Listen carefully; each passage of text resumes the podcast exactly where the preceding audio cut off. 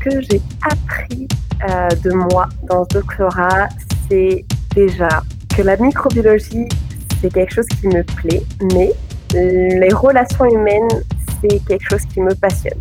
Parce que c'est toutes les formations que j'ai faites à côté de ma thèse qui m'ont permis de découvrir ça de moi, qu'en fait, tout ce qui m'animait, tout ce qui me donnait de l'énergie, c'était être au contact des gens, créer des ponts entre les gens, entre les mondes qui peuvent paraître différents et en fait pas si différents que ça, au fond.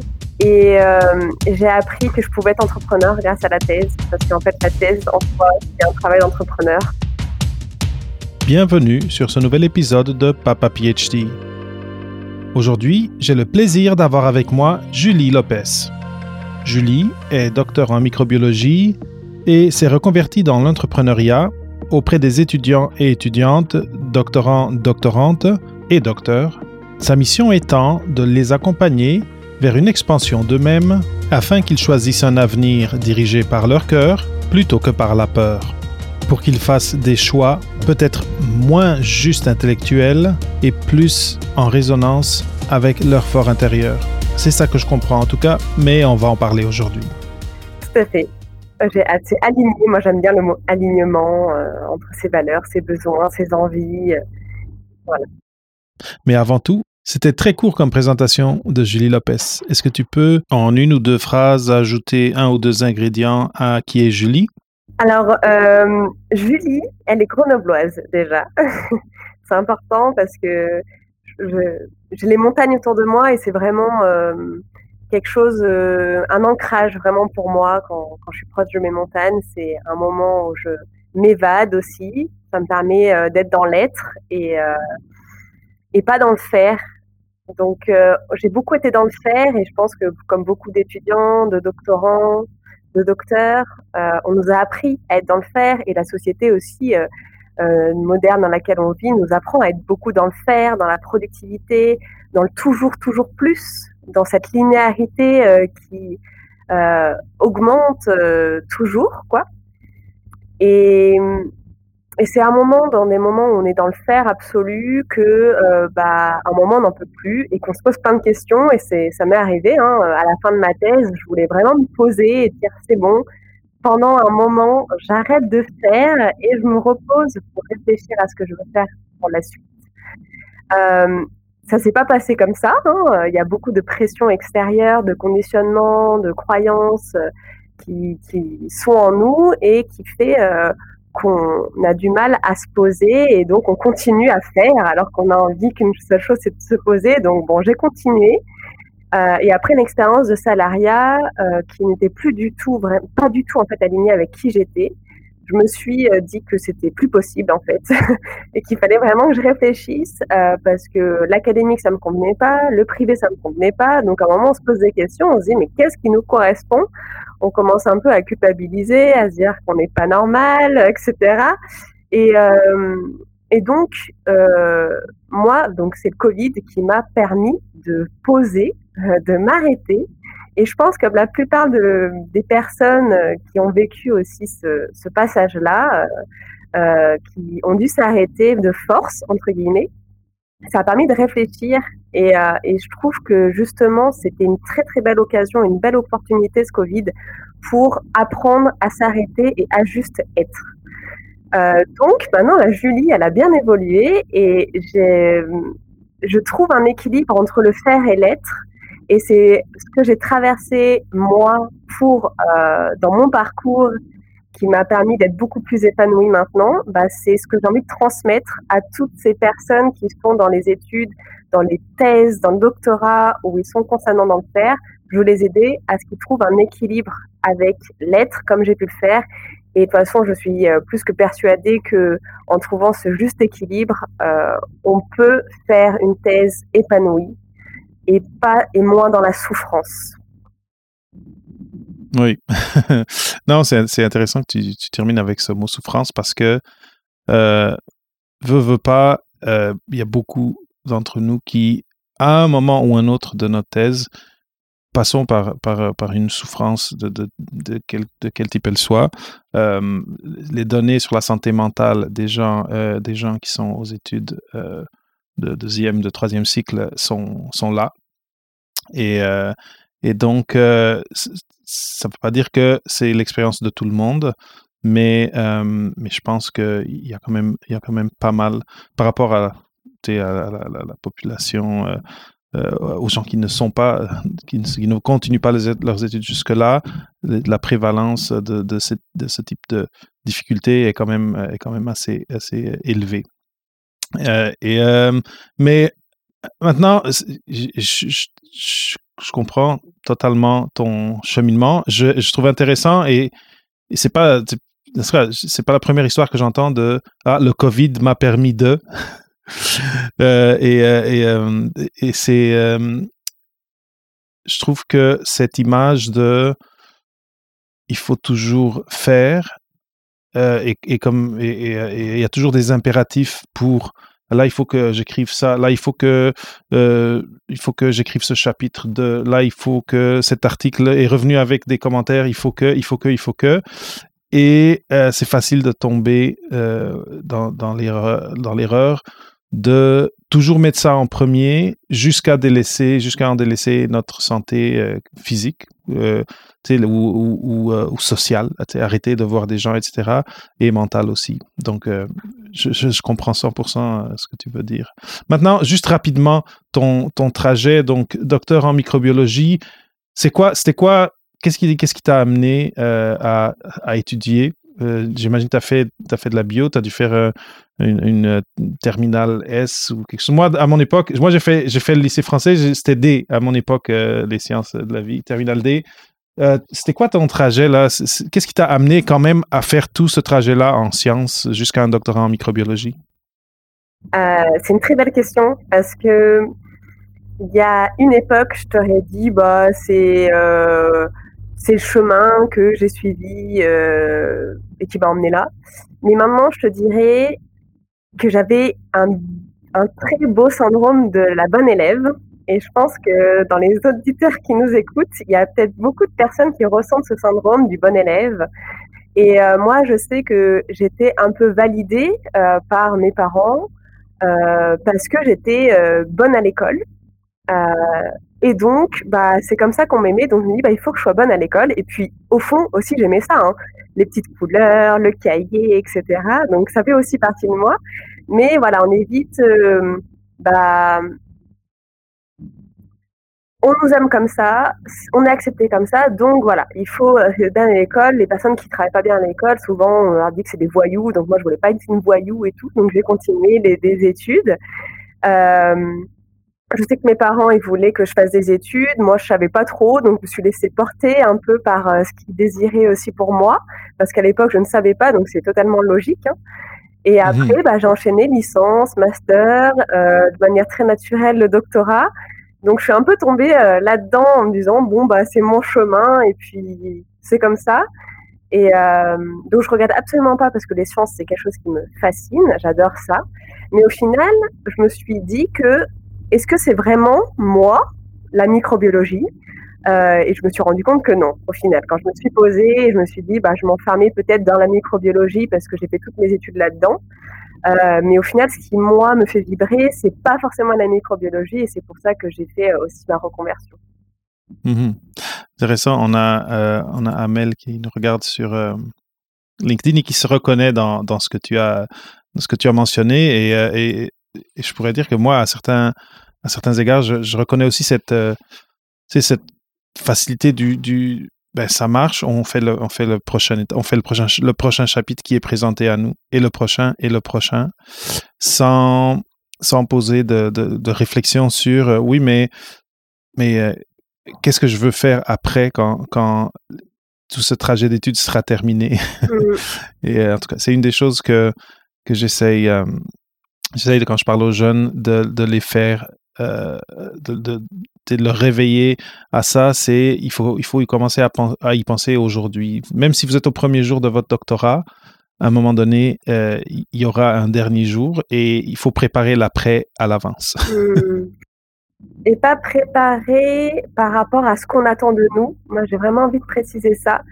Euh, c'est pour ça que la thèse c'est une super expérience pour moi parce que, enfin, selon mon point de vue, c'est qu'on peut faire plein d'expériences de, formation euh, pour valider des crédits pendant la thèse. Et c'est un super moyen, en fait, chaque moment qu'on vit, c'est euh, un, un, un, guide pour savoir ce qu'on aime, ce qu'on n'aime pas, ce qui nous donne de l'énergie, ce qui nous donne pas de l'énergie, euh, pour ensuite choisir, pouvoir choisir euh, vers quoi on a envie d'aller pour la suite, mais qui nous correspond vraiment nous, pas ce qu'on attend. Moi, j'ai moi j'ai fait des choses en disant bon, on attend de moi que je sois, je voulais pas être dans l'académique, ça c'était quelque chose que je savais à la base, mais comme je voulais être dans le privé, parce que à l'époque pour moi il y avait que l'académique ou le privé, donc moi, c'est le privé. Bah, on attend de moi que je sois euh, euh, chef de projet, euh, ingénieur. donc je voilà, je mon, mon, envie était un peu biaisée par ce qu'on attendait de moi. et quand j'ai décidé de faire autre chose, c'est ce qu'on m'a dit. On dit mais attends, t'as fait tout ça pour rien? Eh ben non, pas du tout. On fait jamais les choses pour rien. c'est juste qu'on met de la conscience sur ce qu'on fait pour ensuite savoir ce qui euh, nous a apporté, ce qu'on veut, ce qu'on veut plus, euh, etc. Et ça demande de se poser. Oui, ça demande de se poser. Moi, euh, ça résonne avec moi cette idée de faire ce qu'on attend de nous. Maintenant, j'ai une question pour toi par rapport à ça, et, je, ne connais pas du tout la réponse, mais on verra. Est-ce qu'il y a quelqu'un autour de toi dans ta famille qui avait déjà suivi les études jusqu'au doctorat? Non, je suis la seule. Non. Donc, tu es la première. Euh, euh, mais, euh, mais, mon point, et puis c'est intéressant parce que ici, dans le milieu anglophone, on parle beaucoup de first generation graduate student. C'est quelqu'un qui n'a personne vers qui se retourner dans son cercle plus serré, plus de la famille, etc. Mais que les gens qui ont des parents qui ont, qui ont fait un doctorat ou qui des fois même sont profs, ils naviguent mieux cette expérience et, ils sont moins... Parce que là, ce, que j'entends et ce que, en tout cas, mon expérience, c'est que on veut faire ce que les gens attendent de nous. Puis là, je dis la famille. Il faut avoir des bonnes notes, il faut faire bien, bien, bien. Mais après, quels sont les critères pour ce qui est bien Là, il n'y a personne autour de nous qui sait nous les dire. Et il faut naviguer tout ça un peu à l'aveuglette. Et souvent, on n'est pas stratégique dans. Et, une, des choses que, tu as mentionnées et qui est importante, c'est d'être conscient que le, doctorat ou, le master, en tout cas, c'est juste une, pièce de ce qui viendra après et, euh, et que de trop euh, se, trop se, se, se, se focuser, c'est le mot, le mot l'anglicisme que j'allais utiliser, juste sur ça, c'est facile de tomber là-dedans quand on a toujours essayé d'être le premier de classe ou en tout cas être bon élève, être bon élève. Je vais encore être bon élève. Et tu veux tellement faire ça que tu oublies que, bon, mais là, si par exemple tu avais un parent qui l'avait fait, et, ce parent il va te dire bon mais là essaye d'avoir des projets avec des professeurs, essaye de, euh, de, bâtir un réseau euh, en dehors de ton labo et de ton institut, etc., etc. Anyway, je pense, je voulais juste dire que je trouve qu'il y a un défi additionnel au fait d'être la première ou le premier dans ta famille qui va euh, qui va qui va jusque là. Et c'est souvent un, handicap et ça nous fait faire des choix qui ont l'air bons, comme celui-là de je vais faire bien, je vais faire bien, je vais faire bien, mais de ne de, pas avoir cette vue d'ensemble et de, de, penser aux étapes qui viennent après. Je ne sais pas si ça t'évoque euh, quelque chose. Si, si, ça m'évoque parce que rien que je prends l'exemple de mon papa qui a dû arrêter l'école à 11 ans. Euh, en fait, il avait tout mis sur moi, entre guillemets, euh, la fille qui avait fait des études, parce que j'ai une frère et une grande sœur qui n'ont pas fait d'études. donc, j'étais la seule de ces filles qui avait, qui avait continué. Et comme lui, il n'avait pas pu en faire, bah, il mettait vraiment tout sur moi en disant Ah, ma fille ne fait ce que j'ai pas pu faire. Et ma mère, pareil, elle, elle son rêve d'enfant, c'était de, de, devenir Marie Curie. Et euh, elle n'a pas pu faire d'études parce que ses parents n'ont pas pu lui payer l'université et des écoles. Euh, donc, euh, donc en fait, quand moi, elle a su que j'étais scientifique, bah, elle a dit ah tu vas être ce que j'ai pas pu être moi.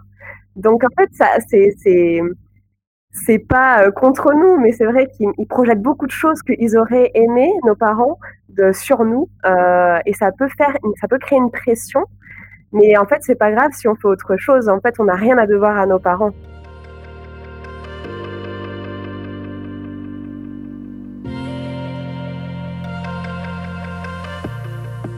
Là où je voulais, voulais en venir, c'est que surtout quand on n'a pas des mentors autour de nous qui nous guident un petit peu. Souvent, c'est des objectifs qu'on se met, qu'on se donne, qui sont pas les bons dans le fond, qui sont pas les plus stratégiques pour nous. Mais comme on n'a pas on, n'a pas d'orientation, on se dit, bon, ben, on, prend notre expérience du passé, de l'école, d'avoir des bonnes notes, etc., puis on transfère ça à la, prochaine phase.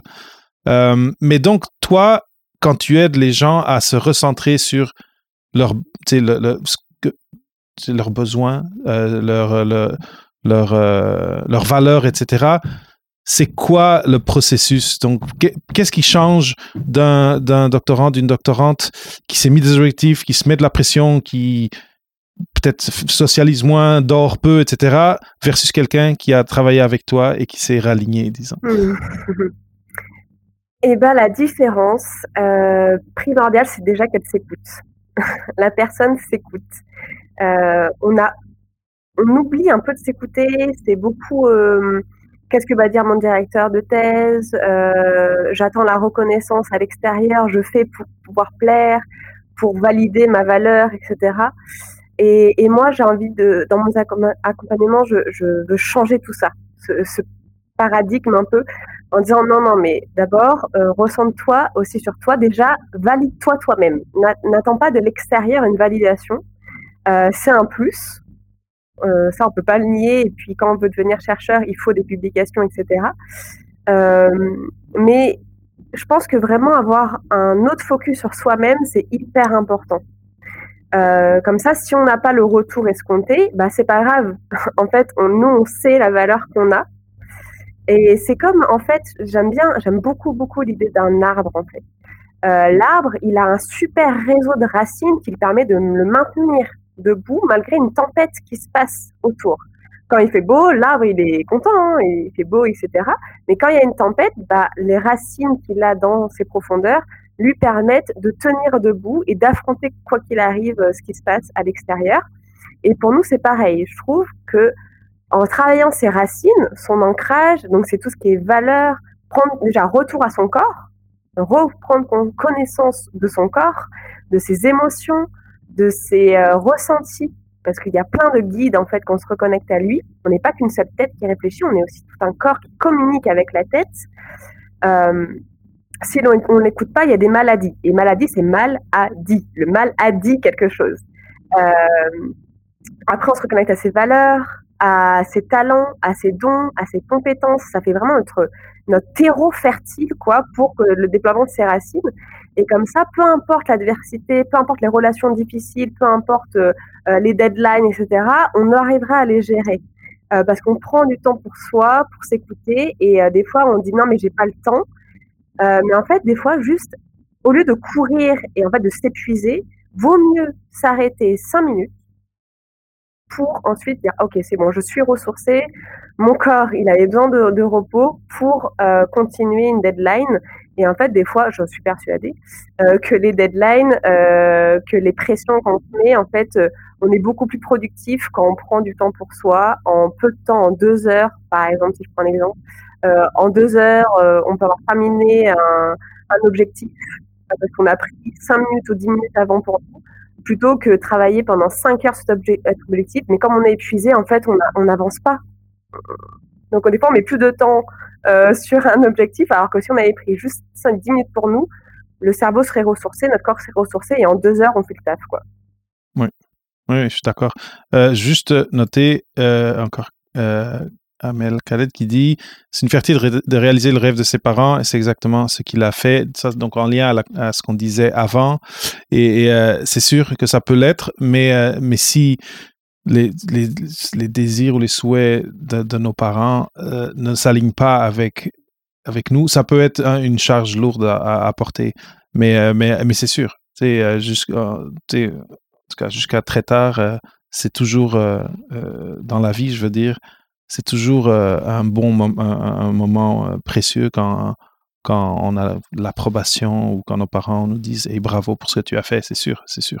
Mais ça crée une sorte de dépendance sur euh, bah, je fais ça pour avoir la validation, alors que si on se la donne déjà à soi-même, en fait, on a beau faire tout ce qu'on a envie de faire, bah, en fait, on est déjà content de nous, peu importe le retour en face.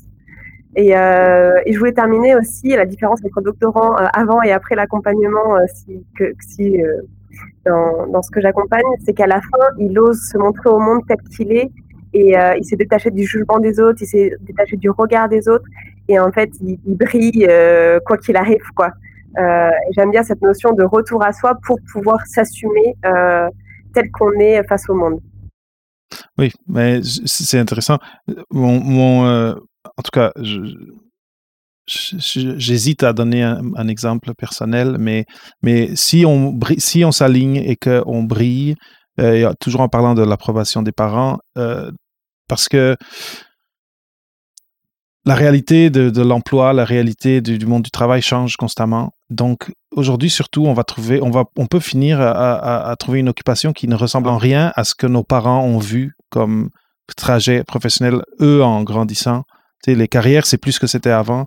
Et donc, si on arrive à un moment où on brille, on fait, on est aligné avec ce qu'on fait, ben, je pense que nos parents vont aussi être contents et être en mesure de l'apprécier. Mais il y a quelque chose que tu as mentionné et, que ou en tout cas, du moins que j'ai interprété dans ce que tu as dit, c'est que le corps peut nous parler. Et je pense que souvent, on, est un peu euh, sourd, tu sais, on, on ne reconnaît pas ce langage-là. Est-ce que tu as deux, trois exemples de comment est-ce que euh, le corps, notre corps peut, peut, être en train de nous dire ralentis ou euh, prends, un, break, comme on dit en bon québécois? Alors j'ai envie de donner un exemple qui m'est venu quand tu m'as posé euh, la question si j'avais des types un peu. En fait, euh, au début, quand je lançais mon accompagnement, donc qui n'a rien à voir avec celui actuellement, parce que je me cherchais forcément en tant qu'entrepreneur au début, on, cherche un peu l'accompagnement qui nous correspond et qui correspondrait aussi aux personnes qu'on a envie d'accompagner. Et en fait, euh, je me posais la question à l'époque, est-ce que je le fais en présentiel, est-ce que je le fais en distanciel? Et euh, j'arrivais pas à, trouver une réponse. Quoi. Euh, J'étais un peu stressée et en fait, euh, dû à ce stress, j'ai eu ma sciatique qui s'est activée dans ma jambe. Et je me suis dit, oh purée, elle est activée, ma sciatique, etc. J'ai mal quand je marche et tout. Mais j'avais pas encore fait la notion entre ma décision, euh, enfin mon indécision et ma sciatique. Et en fait, c'était euh, quand j'étais avec une de mes coachs qui, euh, quand je voulais parler de ça, elle m'a dit, mais est-ce que tu as un choix à faire là, que tu n'arrives pas à prendre? Et j'étais là, euh, bah oui, je sais pas si je le fais en présentiel ou en distanciel. Et elle m'a dit, bah prends ta décision. Et en fait, déjà, il n'y a pas prendre ta décision, c'est pas soit ça ou soit ça. C'est, ça peut être et ou de manière intégrative, inclusive. Pourquoi tu ne pas les deux en fonction des clients? S'ils sont sur Grenoble, bah, en fait, fais-le en présentiel. Et si la personne n'est euh, pas euh, dans ta région, bah, fais-le en distanciel. Et en fait, j'ai dit, bah ouais. en fait, le fait de le voir de manière intégrative, bah, ça m'a défait euh, cette indécision. Je vais absolument choisir entre soit ça, soit ça. Et en fait, je me suis levée de ma chaise et en fait, j'ai senti dans mon corps que ma sciatique, elle est partie. mais franchement, c'est véridique en deux secondes, j'ai dit mais j'ai plus mal. Alors qu'il y a deux minutes, j'arrivais pas à marcher quoi. il m'a su, elle m'a suffi qu'elle me fasse réaliser que je pouvais, euh, je sais pas de choisir, mais mais prendre les deux. Bah ça m'a décoincé la sciatique. Et en fait quand j'ai quand on regarde dans dans les livres, il y a alors je sais plus le, titre de de ce médecin qui a écrit ce livre sur euh, les symptômes un peu euh, somato-émotionnels. Mais la sciatique, ça vraiment, ça définit qu'on n'arrive pas à prendre un choix entre deux choses. Et donc, c'est hyper intéressant euh, à, à, regarder. Et puis après, quand on, parle, de burn-out, par exemple, c'est une très, très, très grande fatigue du corps parce que tout notre corps au niveau cellulaire n'arrive plus à suivre, quoi il a besoin d'un moment de se reposer. Et comme on a euh, un peu continué, insisté, etc., bah, en fait, on ressent la fatigue parce qu'on est allé trop loin dans notre corps. Et quand on ressent ça, euh, il n'y a pas culpabiliser, c'est juste que bah, on est allé un peu trop loin. Bah, Qu'est-ce qu'on fait pour rétablir ça? Bah, On prend peut-être une journée, deux journées, une semaine où on prend soin de son corps. Et, euh, et en fait, il y a beaucoup au niveau cellulaire, ça s'explique au niveau cellulaire, c'est pas juste énergétique c'est vraiment cellulaire au niveau des hormones. Il y a des hormones qui vont être euh, moins sécrétées euh, parce qu'en fait leur euh, leur leur base, leur j'ai plus le mot, leur réserve, il n'y a plus de réserve en fait. Donc l'hormone, elle si c'est de l'adrénaline par exemple, bah, en fait quand la réserve elle est épuisée, bah, y a, on aura beau faire tout ce qu'on veut, l'adrénaline, il faut d'abord qu'elle retrouve ses, c'est charge, quoi. ça, c'est réserve. Sinon, ça marchera jamais, quoi. Très, très bien. Et, donc, donc, mais là, on, est quand même dans l'extrême du burn-out. Et là, tu parlais de, de l'asiatique. Ça, ça, c'en est un, mais quand même, tu peux le reconnaître facilement. Mais moi, j'ai l'impression que il peut, il peut y en avoir de ces messages-là qui, qui passent inaperçus parce que euh, ils sont plus euh, subtils. Je sais pas, un mal de ventre, euh, je sais pas moi, un dos tendu ou des maux de tête. Je sais pas toi, c'est quoi ton expérience avec avec avec des gens avec qui tu travailles ou dans ou dans, dans tes lectures? Mais mais je trouve que c'est un, c'est un point important cette, cette cette idée ou ce, ce, concept très simple de juste écouter son corps. S'il y a quelque chose d'inhabituel qui commence à être régulier, comme par exemple des maux d'estomac tous les lundis matins, ou je sais pas, euh, à, un moment donné, il faut l'écouter et puis se dire, bon, là, mon corps, il me dit quelque chose. Euh, bon, j'appelle Julie. ouais, euh, c'est vrai que quand on n'est que dans le faire, en fait, le corps, il a on peut pas l'écouter puisque en fait on n'est pas on n'est pas focusé, on n'est pas concentré sur ce qu'on ressent. C'est pour ça que moi j'aime beaucoup euh, le matin par exemple, me prendre un temps pour moi ou le soir, ça dépend de ce que j'ai envie de faire, euh, de juste me poser euh, et savoir et en fait le fait de se poser, le corps en fait on sent euh, des petits points euh, qu'on n'avait pas senti avant, mais en fait le fait de, s'être posé, et eh ben ça ressort et le, le corps, bah, comme on est euh, moins agité dans la tête, il peut s'exprimer. Et donc c'est, c'est bien d'avoir des moments de retour à soi qui durent cinq minutes, c'est, c'est rarement suffisant. où voilà, on pose comme si on posait un verre d'eau où il y avait de la boue. On pose le verre d'eau et la boue va décanter. Et en fait, quand on se pose, c'est la même chose ça va décanter et donc on va pouvoir capter un peu les petits points euh, qu'il y a, des points de douleur, euh, des petits trucs qui gênent et, on n'a pas forcément à, que ça soit enlevé. Hein. C'est juste bah, ressenti et plus on va le ressentir, bah, plus en fait il va partir rapidement. Comme les émotions, le même principe. Plus tu vas les identifie. Voilà, les identifier, leur laisser leur place, bah, plus elles vont partir euh, rapidement. Quoi. Super intéressant. J'ai une question pour toi. Est-ce que tu as un exercice que tu fais avec tes coachés, euh, que, quelque chose de rapide qu'on puisse faire à la fin de l'épisode, comme, je sais pas si ce que tu me parles, ça a l'air d'une mini méditation guidée ou, je sais pas si tu en as que tu fais ou non. Ouais, ouais. En fait, euh, j'adore euh, permettre à la personne d'un seul coup de, se poser. Je fais beaucoup ça avant les, les, les coachings c'est qu'à un moment, la personne, elle a, elle, a, fait quelque chose avant, une activité avant, elle arrive au coaching et des fois, elle peut ne pas avoir pris du temps euh, pour couper, elle est encore dans sa tête, dans son autre euh, atelier ou en train de courir parce qu'il faut qu'elle fasse, fasse ses courses ou machin. Non, bah là, enfin, je prends un temps pour dire, écoute, on va revenir dans ton corps.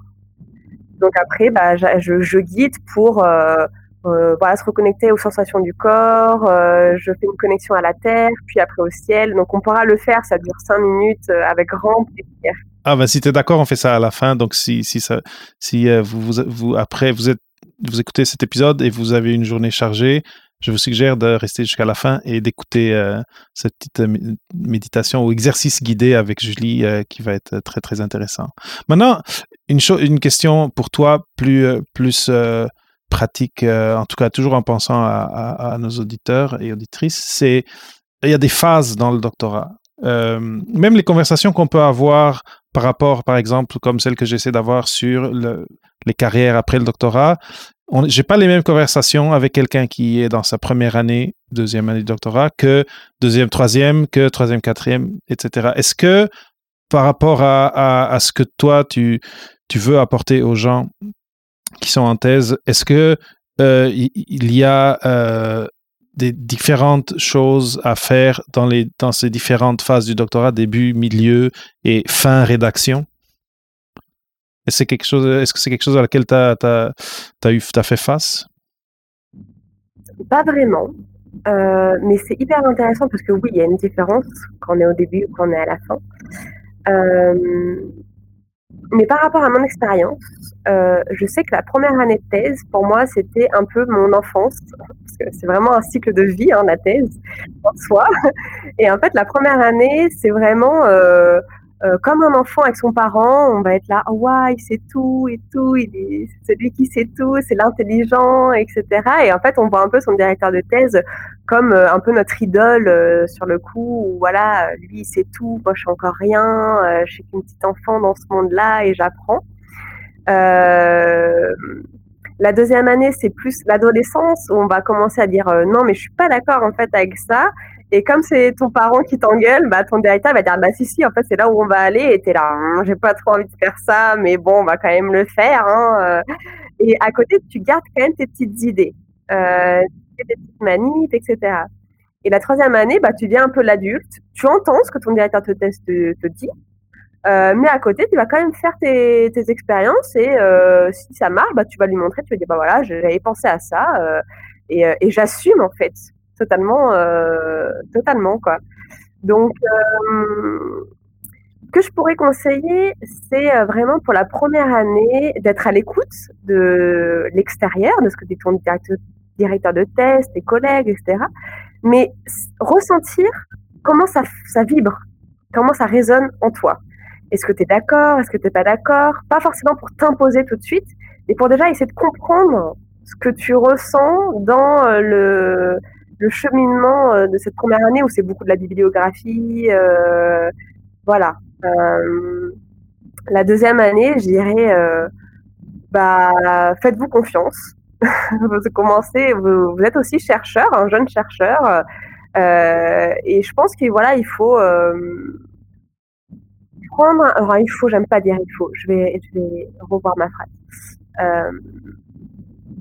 oser dire ce qu'on pense dans la bienveillance, dans la douceur, mais euh, ouais, on, prend confiance en soi et, euh, rester ouvert aussi euh, à ce que peut nous dire l'autre, mais tout en écoutant, comme on l'aura fait en première année, ce sera plus facile d'écouter ce qui est à l'intérieur de soi et de s'affirmer un peu plus.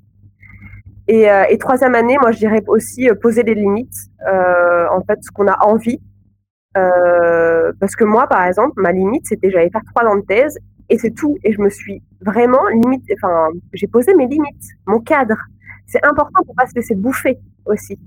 Euh, c'est important de poser son cadre. Moi, je sais que j'avais mes, trois ans euh, de thèse, pas plus, et j'ai fait trois ans et pas plus. Euh, aussi, au niveau horaire, il y a des fois où j'ai travaillé 70 heures par semaine, des nuits, des soirées, etc mais dans une certaine limite. Je comprenais à des moments c'était important, mais je me suis écoutée et je me suis dit attends, j'ai pas envie que ça empiète trop sur ma santé, sur moi, sur ma vie de personnelle à côté. Euh, j'ai envie d'une vraie coupure et je pense que je me suis toujours au fond écoutée et, euh, j'ai envie de, de, conseiller ça et donc justement peut-être d'accompagner là-dessus, de, de, poser, d'arriver à poser ses limites. Ces choses pas évidentes parce qu'il y a beaucoup de regards de, extérieur, euh, comment on va nous juger, etc. Mais je trouve que c'est vraiment important de poser ses limites, son cadre, pour, euh, pour pas que ça empiète sur notre santé. Quoi. Mais donc, euh, les gens qui viennent vers toi, est-ce que ils sont plus, on, on a parlé de trois phases. Là, bon, tu l'as mis en trois ans. Ici, par exemple, au Canada, les doctorats sont bien plus longs, mais, mais on peut quand même, on peut quand même prendre ces trois phases-là. Est-ce que euh, les gens qui viennent vers toi sont plus, du, sont plus, par exemple, des gens qui sont vers la fin ou au milieu? Est-ce que est-ce que tu as une, une, démographie un petit peu à, à partager là, par rapport à ça? Euh, c'est plus vers la fin, le, le milieu ça, et la hein? fin, où ils se posent des questions parce que voilà, la, la, fin de la thèse approche et on la voit approcher, pas trop oui. quoi faire et euh, ils sont un peu perdus et ouais, c'est plus la fin. Mm -hmm. Et donc là, parce que étant donné qu'à la fin, disons cette dernière année, euh, on pourrait aller même aux derniers six mois, mais bon, cette dernière année, là, on entend le tic-tac euh, à chaque jour, on se lève et tic-tac, tic-tac, ça s'en vient. il faut que je termine, il faut que je rédige. Euh, il y a des articles à publier, sûrement. Bon, il y en aura eu d'autres idéalement auparavant, mais cette perception très tangible du temps qui passe je pense qu'elle est beaucoup plus concrète euh, en, fin de, en fin de thèse. Et c'est là, et c'est, pour ça que, aussi que je pense qu'il y a plusieurs questionnements qui viennent. Qu'est-ce qui vient après? Parce que là, je, vois la frontière qui arrive, là, la porte de sortie, elle est là. Donc, qu'est-ce qui est de l'autre côté de la porte? Et j'imagine c'est pour ça aussi que c'est à ce moment-là qu'on se dit bon, là, il faut que je trouve quelqu'un pour m'aider à pour m'aider à naviguer ça. Mais comment Parce que cette tangibilité du temps et de cette, de cette frontière temporelle qui, approche inexorablement, elle peut être très anxiogène c'est quoi, euh, quoi que tu euh, conseillerais euh, pour, pour gérer ça? Parce que c'est quelque chose qu'il faut gérer, c'est une impression. donc, il y a, y a, façon de, de, la gérer, à mon avis. Moi, je dirais prendre des pauses. prendre des pauses, faire des choses qui vont faire plaisir pendant que vous travaillez. J'ai un exemple qui était très mignon. c'est quand je travaillais le dimanche pour l'écriture de mon manuscrit, euh, parce que oui, en dernière année, on travaille tous les jours quasiment, euh, mais ça n'empêche pas qu'on peut prendre des pauses et, euh, et se faire plaisir, en fait. Je sais que quand je travaillais, mon homme, il m'apportait un petit chocolat chaud et c'était « Oh, c'est trop chou !» Et en fait, ça permet, on retrouve, un, on retrouve un peu son enfant intérieur avec le chocolat chaud, et voilà, tout devient plus doux, en fait, même si on est en train d'écrire un truc très pavé, etc. Ah, bah là, un petit euh, chocolat chaud. Donc, faites-vous des petits plaisirs, en fait. Faites-vous plaisir. Et, surtout, euh, moi, je trouve que ce qui est très important, c'est que on se célèbre. Les personnes qui sont en dernière année, qui ont des deadlines très euh, fortes, euh, qui doivent gérer plein de trucs en même temps, euh, on peut vite se laisser submerger par tout ça et arriver à la fin de la journée ou la fin de la semaine, ou bon, semaine, voilà, comme c'est du lundi au dimanche, un peu, des fois, c'est un peu compliqué. Et à la fin de, de quelque chose, le jour où vous avez envie, à un moment, de prendre deux heures pour vous, célébrez-vous, en fait. Et peut-être faites une liste, parce que j'entends beaucoup, oh, j'ai réussi à écrire que cinq lignes, et pourtant j'ai passé cinq heures, etc. Bah, c'est très bien, cinq lignes voilà, célébrez-vous d'avoir fait cinq lignes, c'est déjà ça. Euh, et ça permet de garder une motivation en fait, parce que quand on se s'élève jamais, quand on, on prend jamais le temps de regarder un peu euh, bah, ce qu'on a fait, notre tableau euh, avec du recul, et eh ben on a l'impression qu'on n'avance pas. Et pourtant, si chaque pas compte, chaque écriture compte, chaque mot compte, chaque truc compte quoi. Et, euh, c'est important euh, de, de, prendre euh, un temps pour soi. Donc, on peut se mettre en mode cocooning avec la petite bougie, le petit thé, le petit café, vraiment créer son petit espace et de dire Ah, qu'est-ce que j'ai fait aujourd'hui? Qu'est-ce que j'ai fait dans la semaine qui me met en joie et qui me permet de garder cette motivation en fait intérieure pour les prochains jours encore et jusqu'à bah, la fin de la soutenance, etc. Oui, non, c'est vrai. Je pense qu'il y a, il y a quelque chose de psychologique là-dedans de si tu remplis un verre d'eau goutte à goutte, au début, on dirait qu'il n'y a rien qui se passe. Et, euh, et, et euh, jusqu'à ce que tu sois à moitié, à la moitié. Et là, bon, où tu es des types de personnes qui disent ah, c'est à moitié vide ou à moitié plein, mais au moins c'est la moitié. Mais après, c'est vrai que goutte à goutte, on va le remplir le verre. Et c'est difficile des fois, surtout au début, de, de se dire que ces, petites gouttelettes-là, elles comptent et, euh, et tu fais es juste es juste face à ce, vide qui est qui est à remplir et c'est comme une espèce de, de, de comme les écrivains ils disent de syndrome de la page blanche là ça peut être très très dur mmh, mais c'est vraiment ça, demande vraiment une, question de, de, où on met son focus où on met son regard est-ce qu'on met son regard sur oh j'aurais dû faire ça oh j'ai pas assez avancé ça oh j'ai pas euh, réussi mes objectifs? Ou alors est-ce qu'on met son focus sur j'ai fait ça, j'ai fait ça, j'ai fait ça. Ok. Et bah pour la, demain ou après-demain, bah je vais faire ça, je vais faire ça, je vais faire ça. Et ça change la dynamique, ça change l'énergie quand on met son focus là euh, où ça nous fait du bien. Et même si on n'a pas réussi euh, notre objectif, et bah c'est pas grave, on est humain, on fait chaque jour de son mieux et c'était peut-être pas un jour avec, et, euh, ça aussi, beaucoup écouter son cycle. Mais ça, c'est un tout autre sujet que, que j'aime aussi beaucoup aborder, c'est qu'on est des êtres cycliques. On nous a dit qu'on est des êtres, enfin, on nous a inculqué qu'on était des êtres linéaires, toujours plus productifs. Mais en fait, on est des êtres cycliques avec des moments où ça va moins bien, à des moments où on est moins créatif, ou à des moments où on est hyper dynamique, à un moment où on est hyper créatif. Et en fait, plus on est à l'écoute de ce cycle intérieur, plus en fait les phases où on sait qu'on est créatif, bah en fait le fait de travailler euh, deux heures, ça va être, ça va dépoter et on va hyper bien avancer. Alors que des phases où on sent qu'on n'est pas inspiré et tout, le fait de forcer déjà, ça met une énergie qui est lourde. Et en fait, le fait de forcer, bah, peut-être quand on aura beau bosser, on en revient à 5 heures et on n'aura pas avancé. Parce qu'on a voulu forcer à l'encontre de, de notre énergie, de notre corps, et ça n'a pas été efficace. Alors peut-être qu'on aurait pris deux heures à regarder un film pour se détendre, et bah, les trois heures d'après, on aurait été hyper efficace. Donc être à de soi, c'est hyper important. Mais oui, oui, oui. Je pense que c'est le message clé de, de, de, tout ça. Mais encore, il faut. Je pense qu'être à l'écoute de soi, c'est comme une, c'est comme un super pouvoir qu'il faut qu'il faut apprendre. c'est pas, c'est pas, il faut, il faut, pouvoir, il faut être capable de syntoniser cette radio-là et d'aller sur cette chaîne-là. Des fois, on a passé une vie entière sans le faire. Et euh, peut-être même à, à, entendre les gens nous dire euh, oublie ça, non, c'est pas important. Mais euh, j'avais une question. imagine que j'arrive vers toi et je dis bon, Julie, ça y est, là, c'est ma dernière année. Là, je vais, je vais lâcher, je sais pas, je vais lâcher le karaté, je vais lâcher le cyclisme pour tout mettre à fond sur la thèse, qu'est-ce que tu me répondrais? Moi, j'invite beaucoup à l'expérience. Expérimentez, faites. Si, si vous êtes stressé par rapport à la thèse et que vous voulez arrêter euh, quelque chose qui vous faisait du bien, euh, bah, faites-le et, et ressentez, mettez de la conscience, conscience sur ce que vous ressentez. Et en fait, de manière naturelle, la personne, peut-être, elle va certainement revenir sur ce qu'elle avait abandonné parce que elle avait trouvé une sorte d'équilibre. Mais, euh, mais, mais c'est ce que je, entre guillemets, alors c'est pas ce que c'est pas que je reproche euh, aux conseils, mais euh, les conseils c'est super bien. Euh, mais après la personne, il faut qu'elle expérimente pour savoir si ce conseil il est bien ou pas pour elle.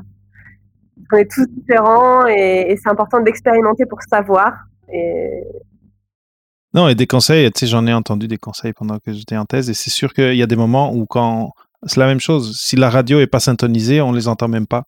Et à un moment donné, bon, euh, il faut, il faut s'écouter, comme tu dis. Très bien. Maintenant, le titre, c'était euh, la thèse euh, comme, comme occasion de mieux se connaître. Et avant qu'on fasse notre petit exercice de la fin, j'aimerais te demander à toi que tu partages avec ceux qui nous, qui nous regardent ou nous écoutent, comment est-ce qu'ils peuvent te joindre pour euh, te poser des questions, pour savoir euh, quel type d'accompagnement tu offres, euh, etc. bah, vous pouvez me retrouver sur le, site web. Il y a tout qui est décrit en fait sur ce que je fais. il y a tous mes contacts aussi sur mon site, que ce soit un contact par mail, mes réseaux comme LinkedIn, comme Instagram. Et il y a aussi un petit encart réservé sa séance découverte euh, parce que je propose aussi pour voir si, euh, bah, comprendre vos problématiques, vous voir en face, voir si l'alchimie, elle passe euh, entre nous deux. je propose une séance découverte d'une heure pour parler de votre problématique et commencer à percevoir des premières pistes d'action pour, pour y répondre et vous sentir mieux.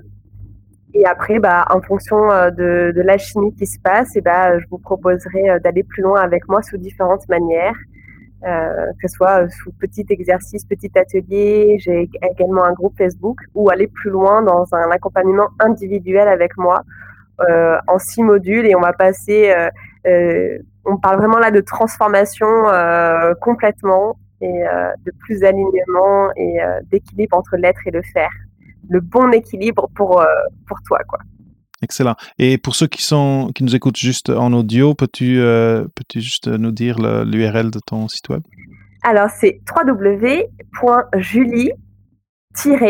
du milieu, Lopez, L-O-P-E-S.fr. Très bien. Et après, si vous cherchez Julie Lopez, PhD sur LinkedIn, vous la trouverez. Et tous ces liens-là, je les, je les inclurai dans les notes d'épisode. merci, Julie. Julie, je trouve ça intéressant de, de, que tu offres déjà ce, temps de découverte euh, avec la personne. C'est toujours important quand on parle d'accompagnement ou de coaching. Là. Euh, euh, et, donc, je peux, à ceux qui regardent, ceux qui écoutent, Julie est très gentille, très approchable. N'hésitez pas à la contacter sur ces plateformes-là. maintenant, c'est ça. Donc, on parlait de mieux se connaître à travers le doctorat. Là, tu, viens de mentionner le, mot transformation. Peut-être comme, comme, comme dernier mot, comme dernier mot avant, avant qu'on fasse le petit exercice et qu'on termine cette, cette, belle conversation. à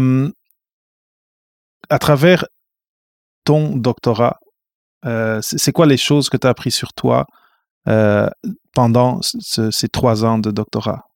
Alors, ce que j'ai appris euh, de moi dans ce doctorat, c'est déjà que la microbiologie, c'est quelque chose qui me plaît, mais les relations humaines, c'est quelque chose qui me passionne.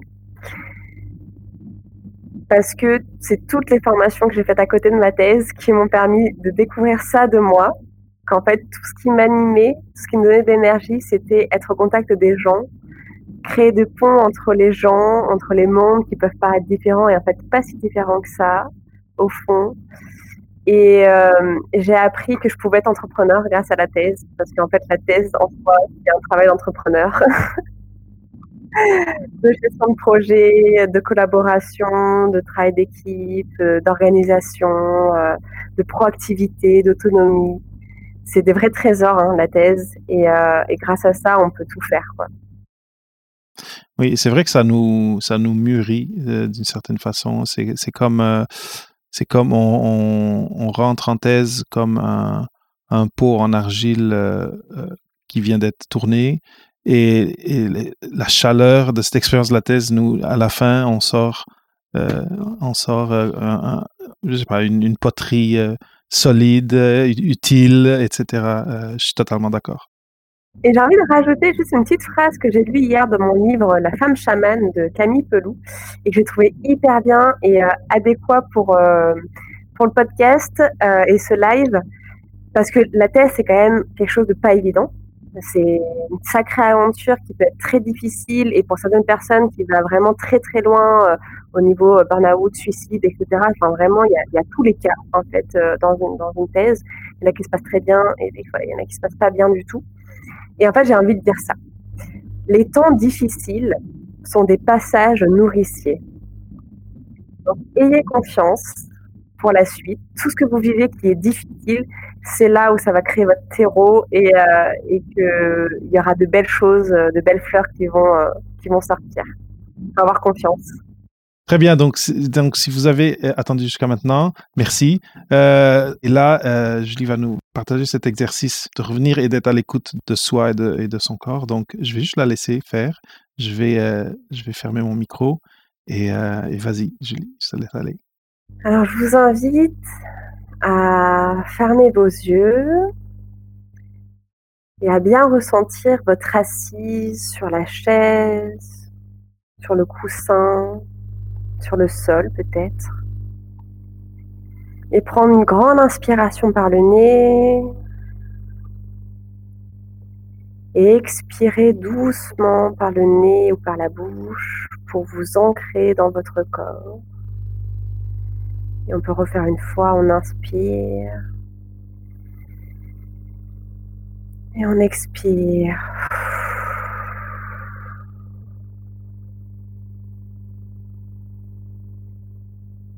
Vous invite, grâce à ces deux respirations, de porter votre attention sur vos pieds, votre pied sur le sol. Et à partir des plantes de pied, vous pouvez visualiser des racines qui se déploient dans la terre et qui vous ancrent dans le sol. Ce réseau de racines fait partie de vous, intégrante, et elle dégage une forme d'énergie que vous pouvez imager avec une couleur. La première qui vient spontanément. Et puis de ces racines et de cette couleur qui vous définit, vous remontez au niveau de vos mollets, de vos cuisses, de votre bassin, pour ensuite arriver dans votre dos qui remonte la colonne vertébrale pour arriver à vos épaules. Cette couleur et cette énergie descend dans vos bras, vos avant-bras, vos mains, vos doigts, ongles. Puis, la couleur remonte jusqu'à vos épaules et votre cou pour arriver à votre tête.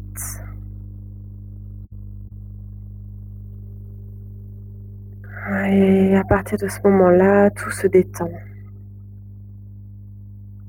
Vos joues se détendent, votre mâchoire se détend, vos yeux se détendent, votre crâne se détend. Et cette boule d'énergie qui a circulé dans tout votre corps sort de votre crâne et est reliée par le ciel. Et ainsi, vous êtes relié de la tête jusqu'aux pieds par cette belle énergie qui vous enveloppe. Je vous invite maintenant à ressentir ce qui se passe dans votre corps. Et après une grande inspiration par le nez, d'inspirer par la bouche de bouger un peu vos mains, vos épaules, vos pieds. Vous pouvez vous étirer et revenir doucement ici et maintenant dans la pièce où vous êtes. Et vous pouvez à votre rythme ouvrir les yeux.